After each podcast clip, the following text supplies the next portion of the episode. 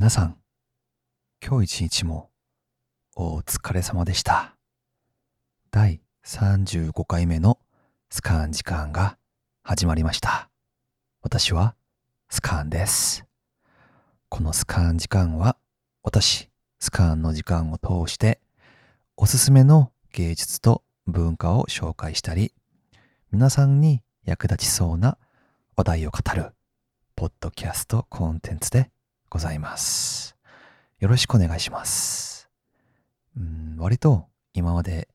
芸術と文化の紹介がほとんどでしたけど、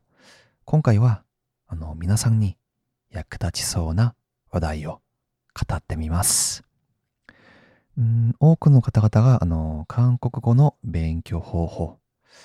そして私が日本語をどれぐらい勉強したかなどをよく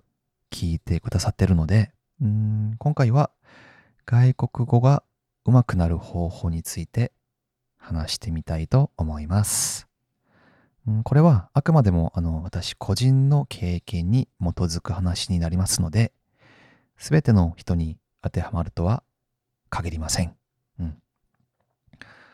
うん外国語を勉強する方法はいろいろありますね。テキストを使って文字から文法まで言語の基礎をしっかり勉強する方法。うんその言語を使う国に住んで自然にその言語に触れる方法。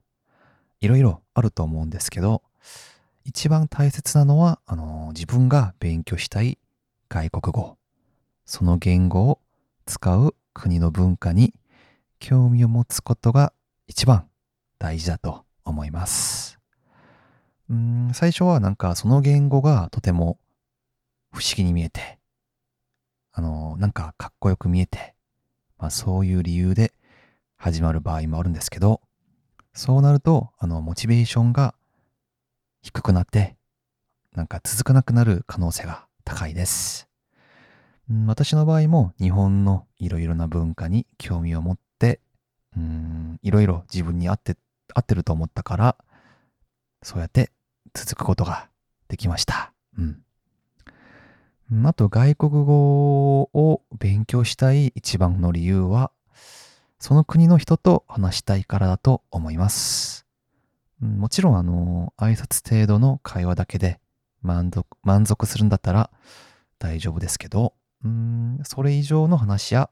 もっと深い話をしたい場合は、その国の文化をわかることが重要になります。相手が日本の文化に興味を持ってくれて、私の場合は相手が韓国の文化に興味を持ってくれればとても嬉しく思うように、他の国の方々もそう思うはずです。うん。あの、そして、あの心からその国の文化に興味を持つことになると、なんか堅苦しい勉強という形よりは、自然に趣味として楽しむような形になるので、学習効果もとても高くなると思います。うん私の場合はですね、あの、テキストを使った勉強はもちろんやりながら、うん、日本のドラマを数多く見て、そこから出るなんか知らない単語とかを単語帳を作って作成して、あとは日本の歌を韓国語で訳して歌ってみたり、韓国の歌を日本語で作文して歌ってみたりなど、まあ、勉強と遊びを一緒にした感じですね。うん。なので、もし韓国語が上手くなりたい場合も、韓国語の勉強をしながら、K-POP、韓国のドラマ、食べ物、歴史、韓国旅行、化粧品など、なんか自分をワクワクさせそうな文化一つを探して、興味を持ったら、よりシナジー効果が出ると思います。うん。そして、あの、その国の文化に興味を持つことと同じぐらい大切なのは、絶対やらなければならない理由があるかどうかですね。うん。私の場合も、あの、高校の時に日本の留学という目標と夢があったので、ここから失敗すると私はもう終わりだという形で向き合ったので、うん、ここまで来れたかなと思います。うん、勉強も仕事も他のことにも適用されることではありますけど、要は自分を危機に追い込むことですね。はい。これは私の収入、収入につながってる。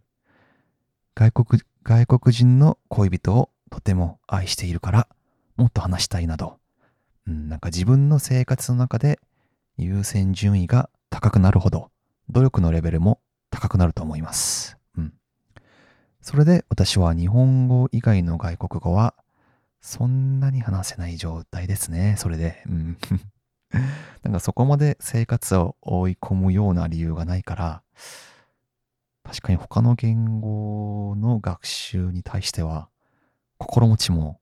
緩くなってしまいますね。はい、以上、外国語が上手くなる方法の話でした。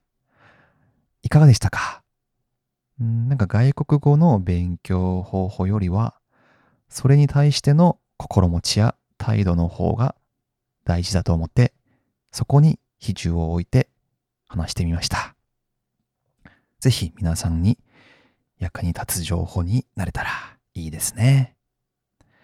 第35回目のスカーン時間はここまでです。最後まで聞いてくださってありがとうございました。スカーンでした。それではまた